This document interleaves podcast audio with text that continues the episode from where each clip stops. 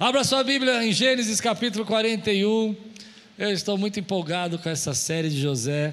Eu tenho recebido muitos elogios assim de irmãos. Essa semana um amigo disse ah, que não é da nossa igreja, disse muito, muito bênção essa série de José. Estou gostando muito. Parabéns pela série. Eu vejo Deus falando. Esse casal mesmo contou que antes de chegar aqui, ah, eles vieram no culto, mas antes de vir, claro, foram procurar na internet e assistiram a série de José inteira até agora para se colocar. Bacana como Deus está trabalhando. Você está pronto? Diga, estou pronto. Gênesis 41. Eu vou ler alguns versículos e depois você mantém a sua Bíblia aberta e nós vamos continuar lendo, porque o texto é muito comprido. Nós vamos começar o capítulo 41 agora de manhã e terminar à noite. Dois anos, perdão, ao final de dois anos, note essa frase, ao final de dois Dois anos depois que José interpretou o sonho do copeiro e do padeiro, agora que o faraó teve um sonho. Ele estava em pé junto ao rio Nilo, quando saíram do rio sete vacas belas e gordas que começaram a pastar entre os juncos. Depois saíram do rio mais sete vacas feias e magras que foram para junto das outras à beira do Nilo. Então as vacas feias e magras comeram as sete vacas belas e gordas. Nisso Faraó acordou, tornou a adormecer e teve outro sonho. Sete espigas de trigo, graúdas e boas, cresciam no mesmo pé. Depois brotaram outras sete espigas mirradas e ressequidas pelo vento leste. As espigas mirradas engoliram as sete espigas graúdas e cheias. Então o Faraó acordou. Era um sonho. Pela manhã, perturbado, mandou chamar todos os magos e sábios do Egito, lhes contou os sonhos, mas ninguém foi capaz de interpretá-los. Então o chefe dos copeiros disse ao Faraó: Note essa frase. Hoje me lembro das, de minhas faltas. Certa vez o faraó ficou irado com dois dos seus servos e mandou prender-me junto com o chefe dos padeiros na casa do capitão da guarda. Certa noite, cada um de nós teve um sonho e cada sonho tinha uma interpretação. Pois bem, havia lá conosco um jovem hebreu, servo do capitão da guarda. Contamos a ele os nossos sonhos e ele os interpretou, dando a cada um de nós a interpretação do seu próprio sonho. E tudo aconteceu conforme ele nos dissera, e fui restaurado a minha posição, e o outro foi enforcado. Vamos orar. Senhor, fala conosco nessa manhã. Traz a tua palavra. Traz, Senhor, a revelação que o Senhor tem para nós nesse texto.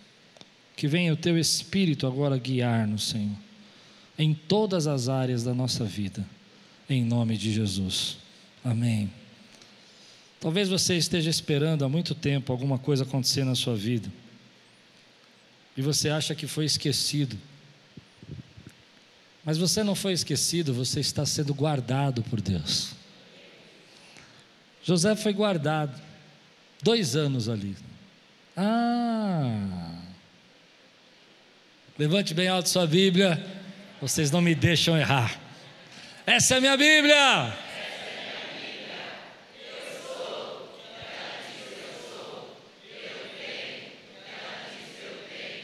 E eu posso.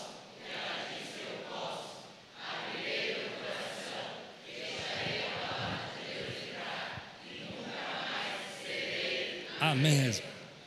Voltando. Você não está esquecido, você está sendo guardado. Dois anos de espera, dois anos de angústia, dois anos fazendo a mesma coisa que você sempre fez. Eu fico imaginando José acordando de manhã, ajudando a arrumar as celas, limpando aquele lugar, trazendo comida, administrando a casa e pensando: até quando eu vou ficar aqui, Senhor? Até quando eu vou ficar nesse buraco? Até quando eu vou ficar nesse calabouço? Nós não sabemos porque ele teve que esperar dois anos. Gosto particularmente de pensar que esses dois anos era o final do treinamento dele. Era o tempo que Deus estava lapidando as últimas arestas para que ele pudesse assumir o comando, a liderança daquele país. Pensar que um hebreu escravo, preso, ia se tornar o maior agente de Deus para resolver o problema da fome naquele tempo e daquela nação. É poderoso você imaginar que Deus pode levantar uma pessoa simples, comum, uma pessoa que está numa situação até difícil, e colocá-la numa situação para responder e, e suprir as necessidades que vão surgir de tantas pessoas. E eu creio que Deus faz isso conosco de uma forma menor, talvez, mas todos nós aqui somos levantados por Deus para responder à fome dessa humanidade acerca de Jesus. Deus te colocou no lugar onde Ele colocou, para que você seja como José no meio daquele povo, falando de um Deus que é o pão da vida, falando de um Deus que supre as, as necessidades que o homem tem, que só Ele pode suprir, dando estratégias para você levar a essas pessoas a palavra dEle. Você crê nisso? E Deus levanta pessoas, às vezes, que parece que não são tão capazes ou estão numa situação que a gente não entende, que não, não compreende porque tinha que passar por tudo isso, mas uma, o certo é que chega uma hora que Deus chama o teu nome. Chega uma hora que Deus fala: agora é a tua vez, agora é com você. E agora eu vou usar você para abençoar sua casa, eu vou usar você para falar do meu amor para sua família e a fome que há no coração desse povo que está ao teu redor. Você sabe quem pode suprir, porque você conhece o pão da vida que desceu do céu. Você conhece ele ou não? Agora, o texto vai falar para nós, e, e, foi isso que me, me chamou a atenção, é porque, eu não sei você, mas eu tenho sentido no meu coração que nós estamos começando um novo ciclo. Alguém sente isso no seu coração? Que o um novo ciclo está começando. Passamos dois anos difíceis, foram complicados, sofremos demais, muitos estão sensíveis, que nem eu falei no podcast, muita gente passou por luta, mas eu creio que o um novo ciclo está começando. E, e esse texto não está falando exatamente disso, mas no contexto do texto, do capítulo 41 inteiro, e é por isso que eu gosto de estudar a Bíblia sistematicamente, e vendo a história de José e a sua caminhada, você vai perceber que Deus estava preparando ele para esse novo ciclo. E há evidências, existem evidências, quando esse novo ciclo está chegando na nossa vida. E eu quero agora ensinar você a perceber as evidências do novo ciclo na sua vida. Quando que eu sei que o novo ciclo está começando na minha vida? Como é que eu sei que há evidências que isso vai começar na minha vida? Jesus, certa vez, falando com, com aqueles homens, ele disse o seguinte: Olha, vocês sabem interpretar os tempos, você sabe saber quando vai vir a chuva ou quando o vento está chegando, e você não sabe interpretar o tempo que você está vivendo. Você não sabe enxergar a evidência do que você está passando.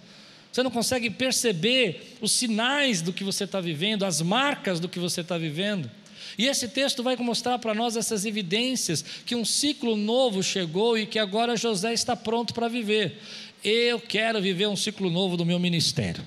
Eu quero viver um ciclo novo da minha pregação. Eu quero viver um ciclo novo, querido, de a vida sendo salvas. Eu quero viver um ciclo novo onde as pessoas sejam transformadas. Eu quero viver um ciclo novo onde aquelas pessoas que não tinham esperança mais na sua vida, de que havia solução para os seus problemas, vão conhecer um Deus que pode todas as coisas e que não há impossível para o nosso Deus. Quantos aqui querem viver algo novo, um ciclo novo da parte de Deus na sua vida, meu irmão? Eu não estou dizendo que está ruim, eu não estou dizendo que não está bom, mas eu sei que Deus tem obras maiores para fazer na nossa vida.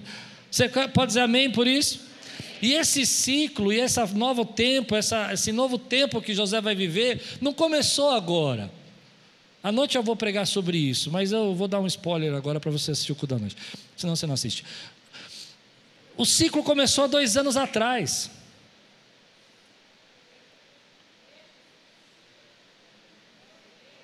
Eu vou plantar, mas eu vou colher. E eu vou colher hoje o que eu plantei há dois anos atrás.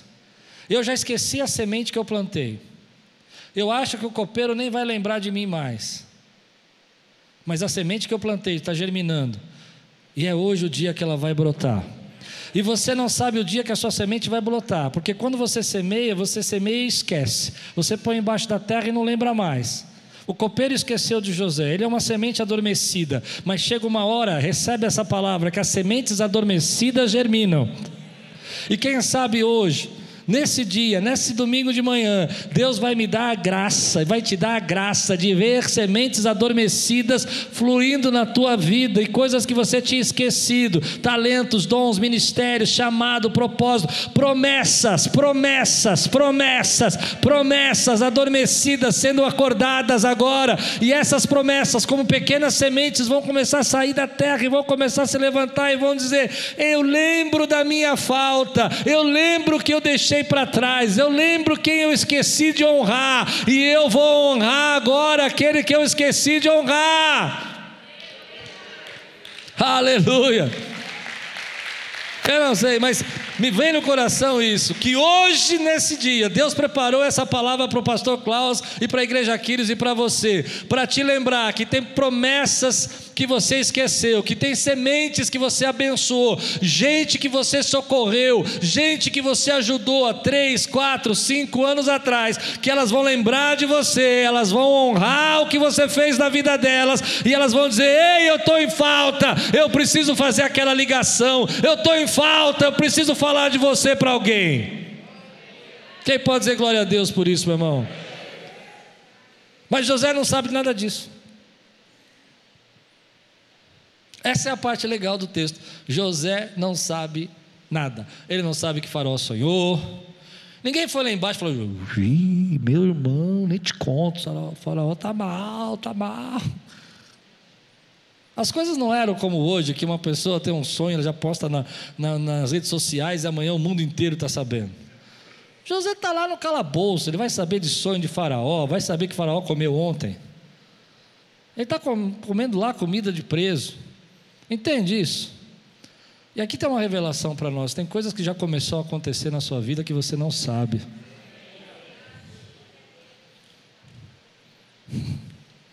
É lindo isso, né? A cura já começou a acontecer na minha vida e eu não sei. Ah, a restauração já começou a acontecer na minha casa, eu não sei. Deus já deu insônia para minha mulher, para ela falar, acordar de manhã e falar: Eu te amo, eu te amo, eu te amo. Oh, glórias! Deus já deu insônia para o seu marido, para ele não conseguir dormir a noite toda, para no dia seguinte ele levantar e falar assim: Amor, vamos passear. Deus já começou a agir, você não sabe que Deus começou a agir. Bom, mas isso não tem nada a ver com o que eu quero pregar. O que eu quero pregar evidências que um ciclo começou. E a primeira evidência não está escrita, mas você vai entender poderosamente. Um ciclo começa na nossa vida quando a gente está pronto para esquecer o passado. No Gênesis 41, José não pede nada, José não pergunta nada, é verdade? José não reclama de ninguém, José não chega lá e fala assim: no, no, texto da noite, eu tive que separar porque é muito longo. É, ele vai receber o sinete, e a Bíblia diz que ele vai sair pelo reino do Egito, visitando as terras de Faraó. Não sei você, mas se fosse eu, a primeira parada é na casa de Potifar. Não? Você não? Você é crente, hein? Você é crente. Eu ia na casa de Potifar falar assim: como é que é aquele hino, aquele hino que eu detesto? É, esse hino não é de Deus, irmão. Ele fala assim: ó, eu não. Você que viu passando pela prova e não me ajudou, vai se arrepender.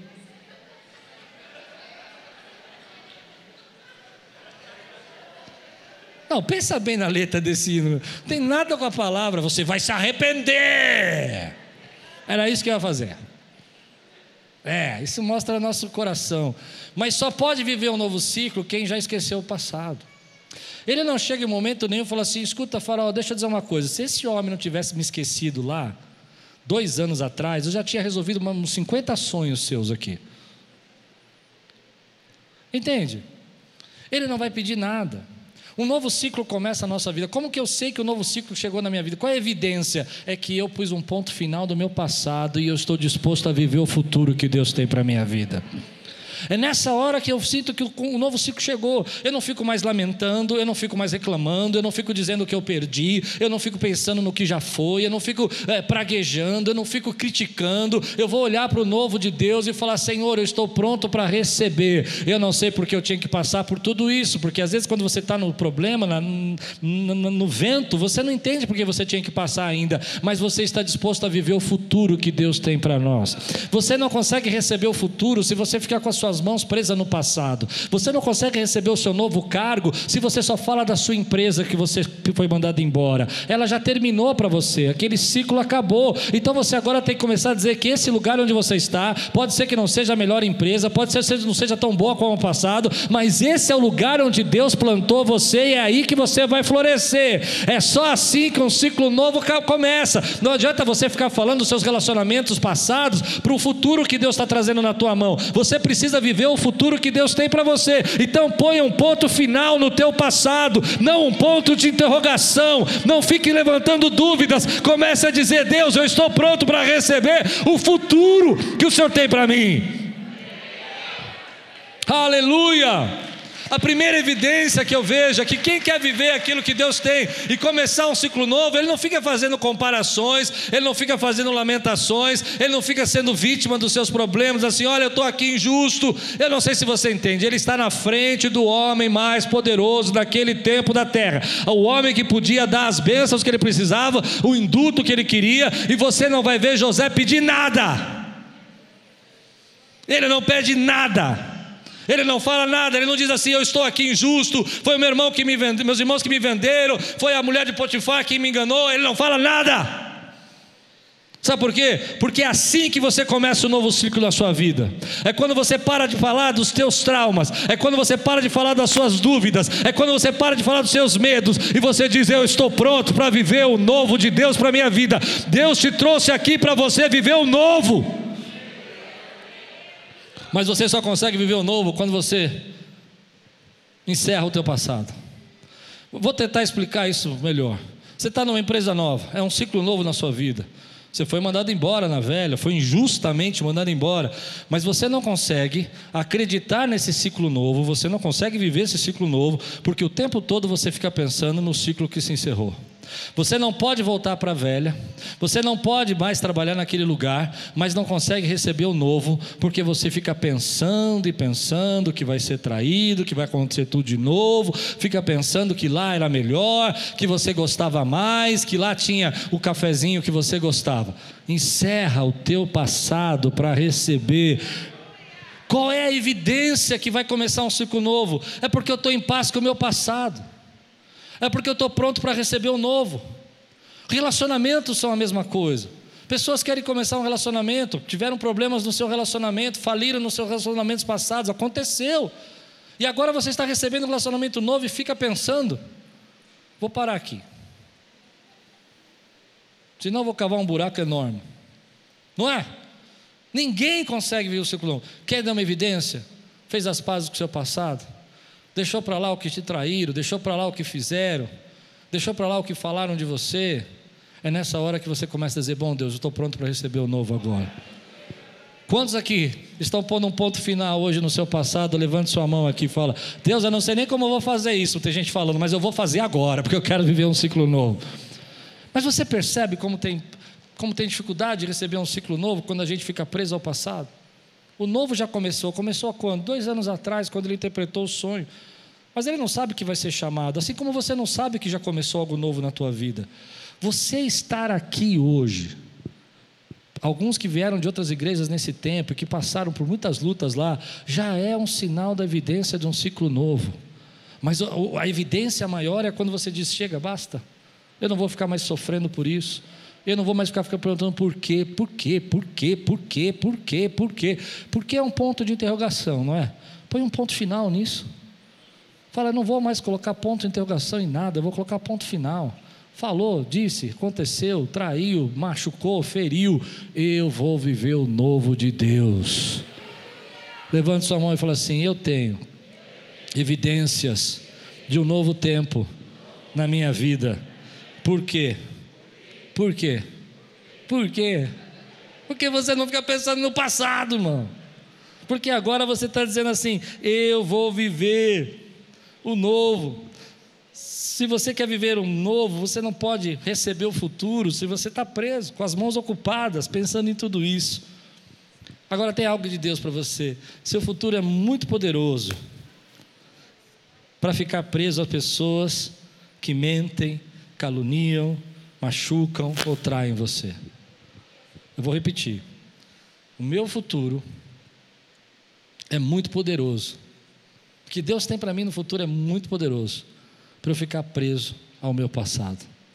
Ficar preso a pessoas que me abandonaram, deixaram. Você crê nisso? Ah, se aquele irmão tivesse aqui hoje a minha vida. Não, não, não. Deus vai fazer o novo. E o material do novo. Aleluia. Já está aqui no nosso meio a criatividade do novo, a imaginação do novo, a força do novo, o poder, a fé do novo já está aqui do nosso meio. Quem pode dizer glória a Deus por isso aqui? A segunda evidência, você vai ver comigo no versículo 14. O faraó mandou chamar José, que foi trazido depressa do calabouço. Note essa, a Bíblia é incrível, irmão. Ela não tem, não tem como você não ler a Bíblia e não ficar impactado. O faraó mandou chamar José, que foi trazido depressa do calabouço. Ponto. Ele foi trazido como? Como? Depressa. Depressa é o quê? Foram lá, pegar, vem, José, vem, vem que o faraó está te chamando. Vamos, vamos, meu, vamos embora, vamos, vamos, vamos. Se fosse paulista, ele falava: Vamos, meu, vamos embora. Mas olha o que a Bíblia vai dizer aqui.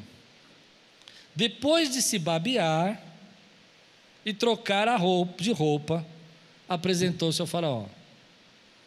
Preste atenção, ele foi trazer depressa, mas não tão depressa assim. Ele foi se arrumar, ele foi se barbear, foi trocar a roupa. Ele falou: Eu não vou de qualquer jeito ele se preparou para encontrar com o rei. E tem gente hoje aqui nessa manhã que está preparada para encontrar com o rei.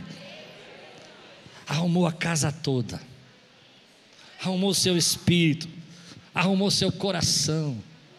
Apesar de toda a luta que está passando, dentro do coração está dizendo aleluia, está dizendo glória a Deus, está dizendo eu te amo.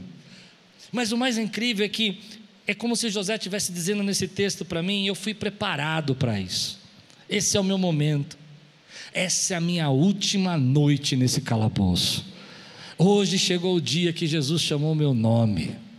E quem quer viver um ciclo novo, quem está pronto para um ciclo novo, ele fica sensível ao momento, ele fica atento àquilo que Deus está fazendo, ele está percebendo nos sinais, faraó está me chamando. Eu fico imaginando que devia ter aqueles amigos cadeieiros ali, né, preso com ele, dizendo assim: Ih, o faraó está chamando José. Ih, hoje José vai perder o pescoço. O que, que se aprontou de novo, menino? Você só apronta.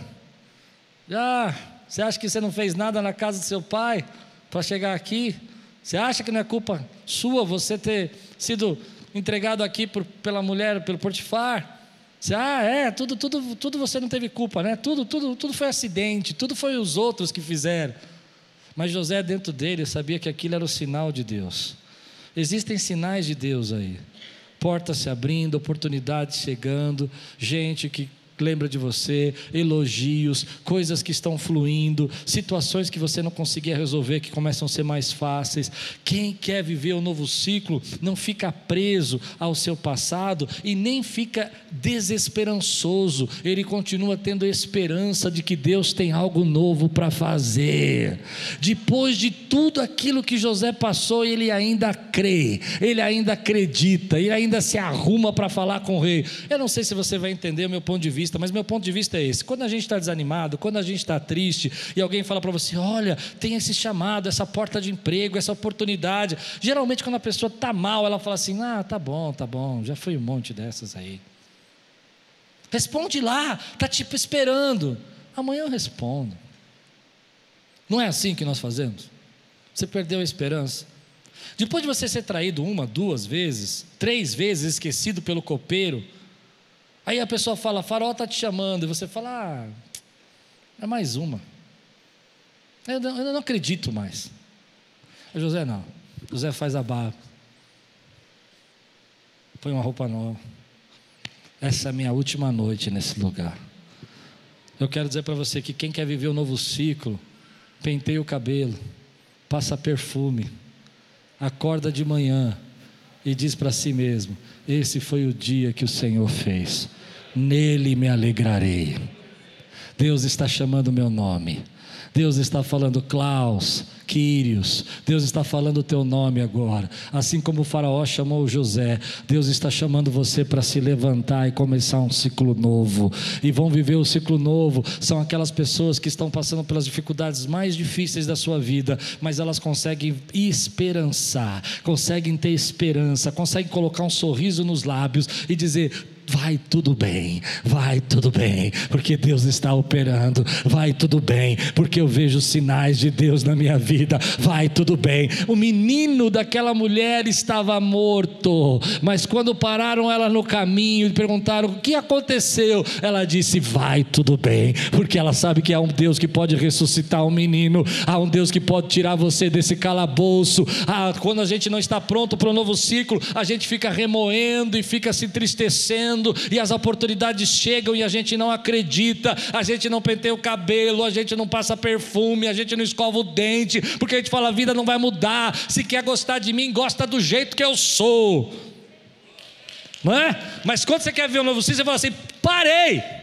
Agora é a hora de eu começar algo novo de Deus na minha vida. Então eu vou me levantar, eu vou me arrumar, eu vou me posicionar, porque Deus está chamando o meu nome para viver um novo ciclo. As evidências não são só evidências externas, mas são muitas vezes as evidências internas.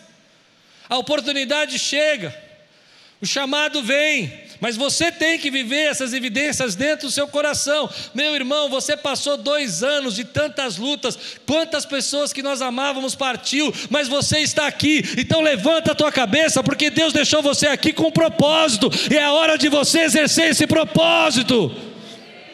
Aquela porta que fechou, Deus tem algo maior para você, talvez não seja melhor do seu jeito. Eu vi uma história essa semana que me chamou a atenção. Uma irmã teve que sair de uma comunidade e foi para outra, e ela dançava naquela comunidade, ela amava dançar. E ela chegou naquela comunidade, não tinha dança. Ela falou: Deus, mas o Senhor me mandou para cá e não tem dança. E ela começou um ministério com ação social. E ela começou a cuidar de pessoas que estavam em risco na rua. E ela começou a criar uma ONG. A ONG cresceu, ela foi fazer faculdade. Ela não ficou olhando para aquela igreja que ela estava e disse assim: não tem dança, não tem dança, não tem dança. Ela falou: Deus me trouxe aqui para começar um ciclo novo. E aos 50, 45 anos de idade, está fazendo faculdade de, assistência, de ação social para ajudar pessoas e falou assim para mim: Eu me encontrei. Então Deus às vezes vai fechar uma porta na tua vida para você se encontrar. Você quer viver o novo, mas quer trazer o velho para o novo. Não entenderam o que eu preguei? Você quer viver o novo, mas quer, eu não tenho dança. E Deus falou: o novo não tem dança, filho. Do novo você vai ajudar a gente que você nem imagina. Quem pode dizer glória a Deus por isso?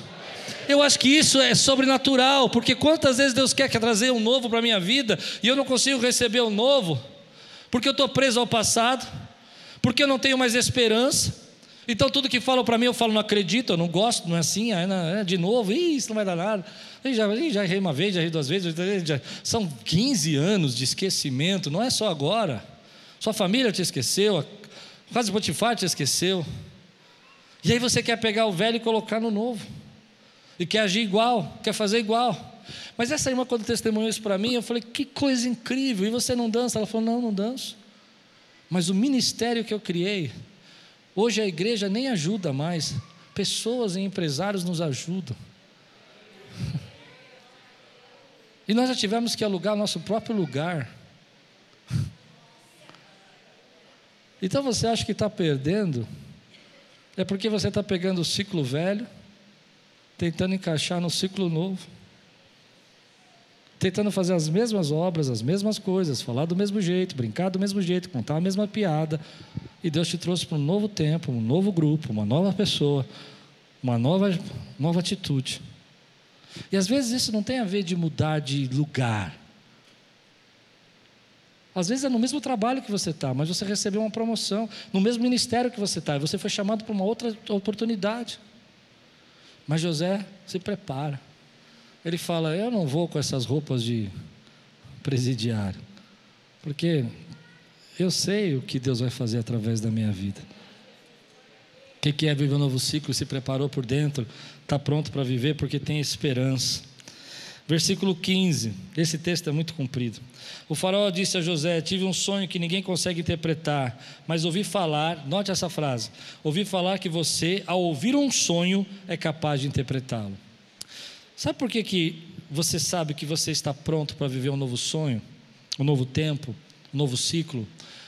A terceira evidência é que você não está mais preocupado em encontrar pessoas que vão suprir as suas necessidades.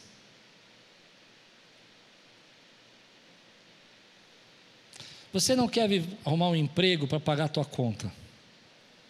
Você quer fazer algo que realmente aqueça seu coração. Você não quer apenas que alguém te dê uma força.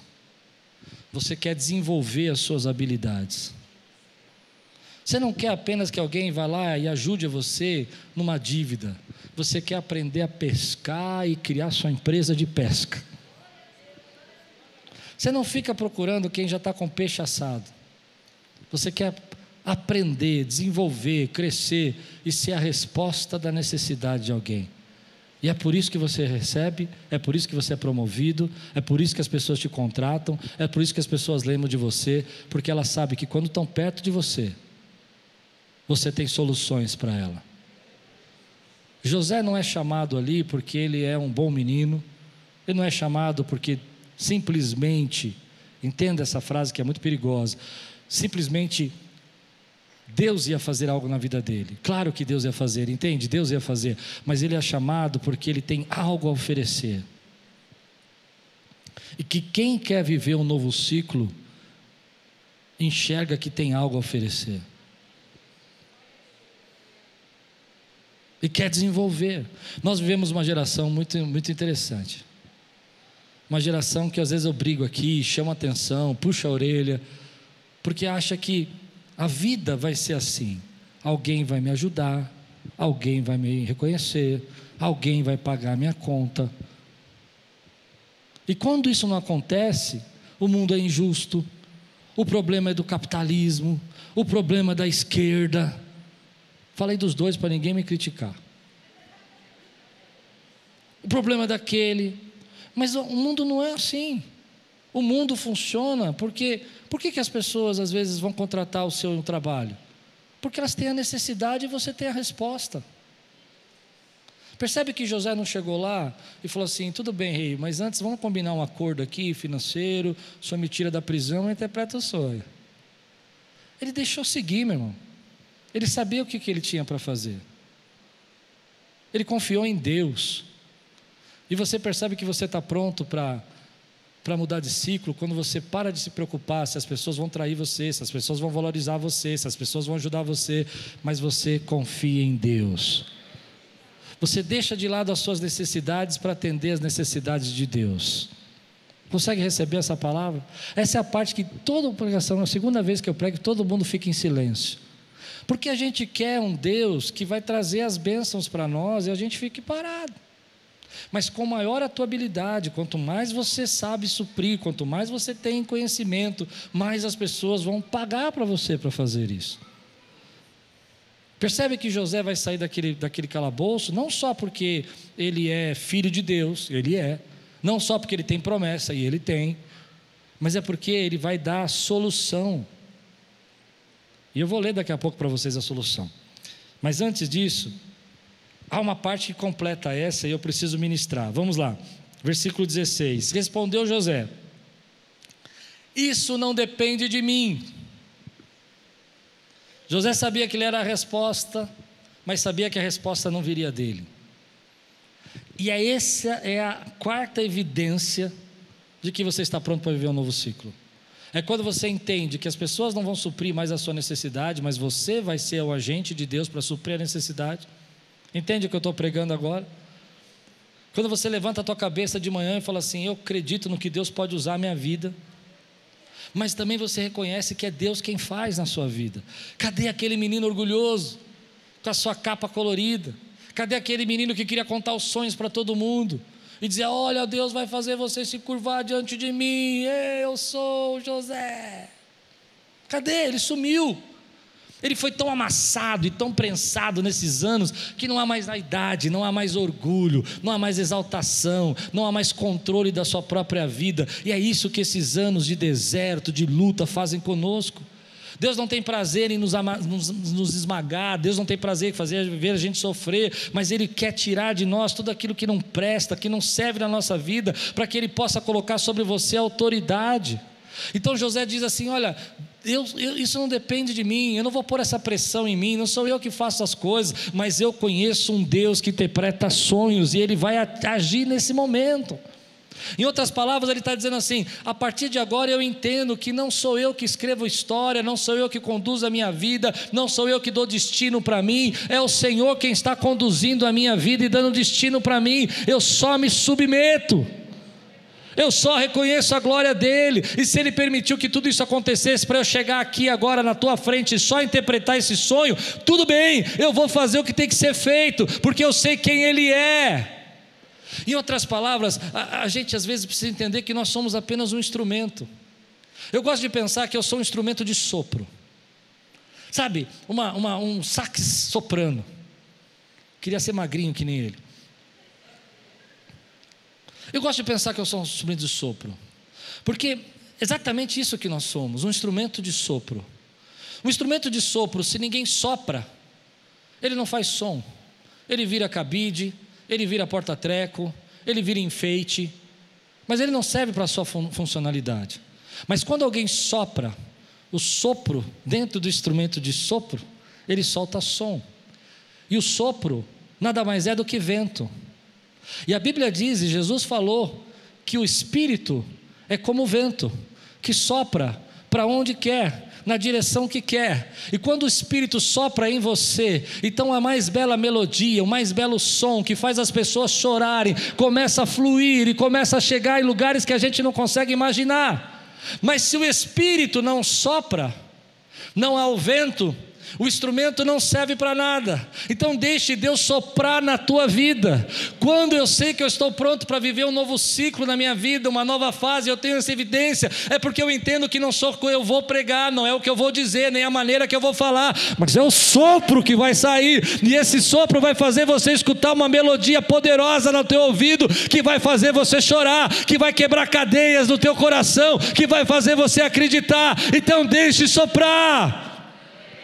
Em outras palavras, José está dizendo assim: Eu não sou a música, eu não sou a melodia, eu não sou nem sequer o vento, eu só sou um instrumento, mas eu sei um Deus que sopra, eu sei um Deus que é ruach, que é o vento, e esse Deus vai soprar aqui agora e vai falar com você. Você está pronto para viver um novo ciclo quando você entende que não é você, que não é seu talento, não é sua habilidade. É claro que Deus vai usar o que você tem, é claro que você vai perceber que Ele já tem respostas de como vai resolver o problema, mas nada disso, querido, vai tirar Ele daquele lugar. O que vai tirar daquele lugar é o vento do Espírito Santo que está soprando ali naquele lugar, através da vida dele. E é nessa hora que você diz: Eu sei que eu estou aqui, mas eu sei que quem está soprando aqui é o Espírito, e é Ele quem está quebrando cadeias, é Ele quem está trazendo visões. Então deixa ele soprar. Porque se ele não sopra, você é um porta-treco. É o melhor que você pode ser. Às vezes a gente tem aquele instrumento de sopro lindo em casa, que a gente coloca assim do lado. Vira o cabideiro da camisa, vira o lugar onde as, as pessoas colocam as correntes, os anéis. Porque não serve, ninguém sopra. Mas quando o Espírito Santo sopra na tua vida, querido, e é nessa hora que você está pronto para viver um novo ciclo, quando você diz, agora eu entendo, porque não é a minha habilidade. Eu fiz o meu melhor na casa de Potifar e não deu em nada.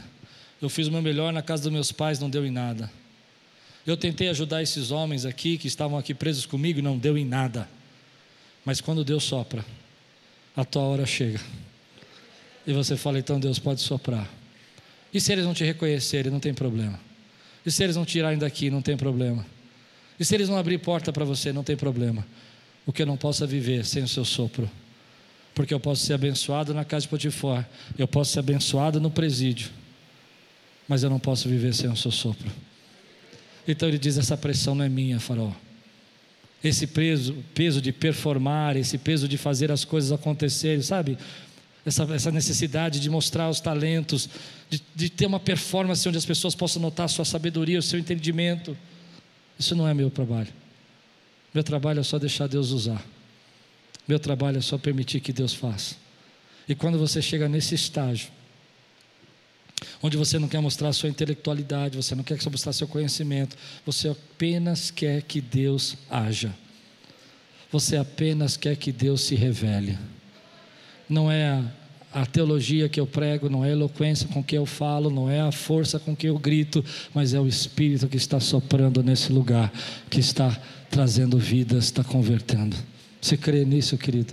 Então deixe soprar. Se você está nesse momento e você consegue viver o ciclo, você consegue perceber que você abandonou o seu passado, que você já foi humilhado o suficiente para saber que não depende de você, que você já tentou tudo o que você poderia e não deu certo. E você está perguntando por que, que você chegou nessa conclusão, e nessa hora parece que dá um pouco de vazio na gente, porque a gente fica sem aonde se apoiar, é porque o novo ciclo começou, e essas são as evidências na sua vida. E que você entende que agora não é a sua necessidade, quem vai me ajudar, quem vai me socorrer, mas é você dizendo assim: ei, eu tenho tanto para oferecer, eu tenho tanto para ajudar, Deus quer me usar para ajudar essas pessoas, para cuidar dessa gente, para solucionar esses problemas. É nessa hora que um ciclo novo começou na sua vida. E às vezes um ciclo novo começa quando uma crise está chegando, que nem a gente está vivendo. É, porque se você for perceber, o sonho de Faraó é uma crise as vacas magras comendo as vacas gordas e as espigas de trigo magras e feias devorando as, as espigas de trigo gordas ali, bonitas. É o anúncio de uma crise. E às vezes Deus levanta uma crise para transformar em uma grande oportunidade. A crise é a oportunidade de José. Ah, não. Se não houvesse essa crise, José ia continuar lá. Eu vou ler com vocês e vou terminando. José vai dizer assim: esse texto é muito comprido. Versículo 17 a 32, José só, só ouve e interpreta o sonho. Mas o texto que eu quero ler é o 33 a 36, senão vai, vamos acabar o culto muito tarde. Procure agora o faraó, um homem criterioso ele disse: Eu estou aqui, sou eu. Tchan. Naquela hora ele tinha combinado com alguns guardas que eles entravam com uma plaquinha apontando na cabeça dele. Procure agora Faraó, um homem criterioso e sábio, e ponha no comando da terra do Egito. O faraó também deve estabelecer supervisores para recolher um quinto da colheita do Egito durante os sete anos de fartura. Eles deverão recolher o que perderam nos anos bons, que virão a fazer estoques de trigo, que sob o controle do faraó serão armazenados nas cidades. Esse estoque servirá de reserva para os sete anos de fome que virão sobre o Egito, para que a terra não seja arrasada pela fome. Duas lições aqui de quem está começando um novo ciclo. A primeira é que ele tem controle sobre ele. Ele não pede nada, ele não se promove, ele não diz, olha, eu tenho muita experiência nesse caso, eu gostaria de apresentar o meu currículo, eu já cuidei da casa de Potifar, já cuidei da presídio, estou pronto para governar esse palácio. Entende? Ele tem controle das emoções. Ele tem controle do que aconteceu, ele tem controle dos sentimentos. Mas a segunda coisa que eu acho mais interessante é que ele sabe o que ele está falando. E sabe por que ele sabe o que ele está falando? Porque ele já tinha sofrido bastante. Ele já tinha administrado tudo. Ele já tinha passado por essas situações, pequena escala, média escala, e agora ele estava chegando numa grande escala. Deus preparou ele, como fez com Davi. Você derruba o urso, você derruba, perdão, o leão, você derruba o urso, e agora você vai estar pronto para derrubar gigantes. Você administrou a casa de Potifar, administrou o presídio, e agora você vai ser colocado sobre gigantes. Deus tem um novo ciclo para a nossa vida. E tudo que você passou e sofreu é o sinal desse novo ciclo. Toda a experiência passada e todas as coisas que você viveu te prepararam para viver esse ciclo. te prepararam para viver esse momento. Ninguém sabe o que você passou. Diz aí, as pessoas veem você aí sendo abençoado, entrando em projetos novos de Deus, eu creio que Deus está trazendo projetos novos. E as pessoas não sabem o que nós passamos, elas não sabem o quanto nós enfrentamos. E uma coisa eu tenho certeza: não foi um acidente José chegar ali. José não chegou naquele momento por um acidente. Ele tinha passado por toda uma história, ainda que ele não entendesse, para que ele estivesse preparado para esse momento. E aquilo que você passou até agora foi a história de Deus para te preparar para esse momento. E as pessoas vão olhar o que Deus tem para fazer, porque você esperou, porque você permaneceu, porque você deixou Deus te transformar, porque você esqueceu do seu passado e se apegou ao seu futuro e pensou nas coisas novas que Deus tem, porque você olhou para tudo isso e reconheceu que tem que continuar mantendo seu coração esperançoso em Deus e permanecendo nele, porque você compreendeu que, que você é só um instrumento que precisa ser usado, que precisa deixar Deus soprar na tua vida. Eu sei que a gente não gosta dessa palavra, mas se você enterrar, como eu falei agora, não tem valor. Então Deus te colocou aí para esse momento. E as pessoas não sabem o que você passou, mas você chegou aonde você chegou e vai chegar onde Deus tem para você, porque tudo isso era uma preparação. Então Deus toca meu coração de dizer: há momentos que a gente fala muito sobre semear, semear, semear, e é bom falar sobre semear. Agora há pouco eu falei sobre isso, mas também há momentos que Deus tem colheita para nós. Deus tem colheita para José. Ele semeou durante tantos anos, e é lindo você imaginar que ele vai viver dos 30 agora aos 110 anos no palácio. Ele passou ali, sei lá, 20 anos sofrendo, 15 anos sofrendo, 17 anos sofrendo, mas ele vai viver ali mais de 70, 80 anos colhendo aquilo porque Deus tem colheita para nós, e a colheita não é proporcional ao tempo da tribulação. A tribulação é a sua sementeira, mas ela é infinitamente inferior ao tempo da colheita que Deus tem para a tua vida. Então as pessoas olham para você e falam assim: Mas por que, que você está colhendo? Porque elas não sabem o que você passou. Elas não sabem o que nós passamos aqui esses dois anos, lutando, igreja fechada, transmissão, culto todo dia online, não importa, nós vamos colher aquilo que nós semeamos. Deus é poderoso para trazer tempo de colheita, Ele está chamando o meu nome, Ele está chamando o teu nome, chegou a tua vez. Por isso eu quis começar dizendo para você, mas pastor, como que o senhor sabe que chegou a nossa vez? Porque há evidências porque nós sabemos que não depende de nós, porque nós cremos no futuro que Ele tem para nós, porque nós enterramos o nosso passado, deixamos as nossas dores e dizemos: Senhor, nós seguimos em frente, porque cremos quem isso é, quem Tu és, nós temos o controle desse momento, nós temos a resposta, nós sabemos o que fazer. Nós fomos treinados para esse momento, então não tenha medo de colher, não tenha medo de colher. Eu vou dizer uma coisa para você: às vezes a gente vai colher e você vai se sentir culpado de colher. Ah, é, é possível se sentir culpado de colher? O que, que vocês acham? Lógico que é possível. Você começa, a pessoa chega para você, é, agora você está colhendo, está chachando, hein? É, já não é mais o mesmo. Pastor Klaus não é mais o mesmo. Pastor Klaus mudou. Eles vão falar de você assim. De mim eles não falam, mas de vocês eles vão falar. Você mudou. Agora você está diferente. Estou diferente porque eu comecei um ciclo novo na minha vida. Estou diferente porque eu estou começando a colher o que eu semeei. E Deus não é injusto para esquecer o trabalho que você fez por Ele, pela obra e pelo amor que você tinha e tem por Ele. Tem evidências de que você começou um ciclo novo na sua vida. Você está disposto a deixar o seu passado, está disposto a esperar o seu futuro, está disposto a ter esperança, pentear o cabelo, fazer a barba, dizer: Eu vou viver o novo, sabe? Vou me posicionar. Está disposto a parar de ficar reclamando e dizendo: Olha, eu fui vítima, eu fui vítima. Todos nós fomos vítimas desse tempo. Foi culpa dele, foi culpa daquele. Eu não sei. Eu sei que Deus vai usar essa crise para fazer a maior colheita da minha vida.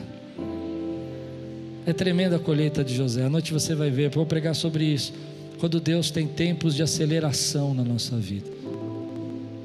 Deus tem tempos de aceleração. Há um texto na Bíblia que eu acho lindo que ele fala assim: você ainda vai estar colhendo, mas a nova safra já está surgindo. palavra de Deus fala em Isaías: você vai estar colhendo. Ainda não deu para chegar ao lagar, ou seja, não deu para você amassar as uvas para fazer o vinho, mas a nova safra já está surgindo para a colheita. Isso é tempo de aceleração de Deus para a nossa vida. Vive aqueles que amadurecem, vive aqueles que vivem um ciclo novo. Quantos creem que Deus tem um ciclo novo para a tua vida? Quantos creem que está chegando na sua vida? Quantos estão prontos para colher? Se você está pronto para deixar o passado, deixar as dores, deixar as tristezas que te prendem e começar um ciclo novo na tua vida, fica de pé no teu lugar, eu quero orar com você. Há coisas que nós temos que deixar e pôr um ponto final, não. Há situações que nós temos que dizer, Senhor, já basta, já foi. Eu não sei porque o Senhor fez, mas um dia eu vou entender. E quem sabe vai ser essa hora. Vai ser exatamente agora. Que aquilo que eu semeei há dois anos atrás eu vou colher. Três anos atrás eu vou colher. Cinco anos atrás eu vou colher. Eu me lembro quando o pastor Daniel, ele está fazendo casamento hoje. E ele me contou uma história outro dia. Nós estávamos tomando um café, ele me contou uma história. Falou, Cláudio, vou contar uma história para você. Eu assisti o seu programa na televisão, lá na Gospel. E eu vibrava com o programa, eu dava risada, eu ficava feliz. Eu não conhecia o pastor Daniel. E ele disse: Um dia eu vou para essa igreja. Um dia eu vou ser membro dessa igreja. Eu saí da televisão, nós alugamos esse prédio, começamos a reformar aqui. E um dia o pastor Daniel, já estamos fora da televisão há quase um ano. O pastor Daniel chega na igreja e fala: Oi, tudo bem? Eu sou o Daniel. Aí eu falo: Oi, tudo bem? E aí ele entra aqui, aqui no estacionamento, não tinha nada ainda, estava começando a reforma. E ele diz: Ah. E eu falei, e eu, do jeito que eu sou, né? Eu falei, aqui vai ser uma igreja linda, você vai ver. Daqui a um ano isso aqui está pronto, vai ser maravilhoso tal. E ele olhava para mim e falou assim. E ele disse que ele olhava para mim e falou assim: esse cara, ou ele é louco, ou ele tem muita fé. E uma coisa engraçada que ele falou, ele falou assim, e aí eu falei, não, eu tenho que ficar nesse lugar. Eu estava colhendo uma semente que eu tinha plantado há um ano atrás. E hoje é uma benção na nossa igreja. Tem sementes que nós vamos começar a colher, querido. Você vai continuar plantando, que a semeadura não pode parar. Mas Deus está dizendo aí, agora o processo terminou. Você já está pronto. Você sabe que não é você que é interpretador de sonhos. Você sabe que os sonhos não são seus. Você sabe quem é o Deus que interpreta sonhos. Você sabe que é só um, so, um instrumento de sopro. Então deixe Deus soprar em você. Levante sua mão e diga: Senhor, eu estou pronto para iniciar um novo ciclo. Ele já começou na minha vida. O Senhor vai chamar o meu nome e eu vou entender que o Senhor quer me usar que o Senhor quer soprar o Espírito em mim. Pode soprar, pode tirar de mim a maior, a mais bela, a mais sentimental, a mais linda melodia que eu possa soar, em nome de Jesus.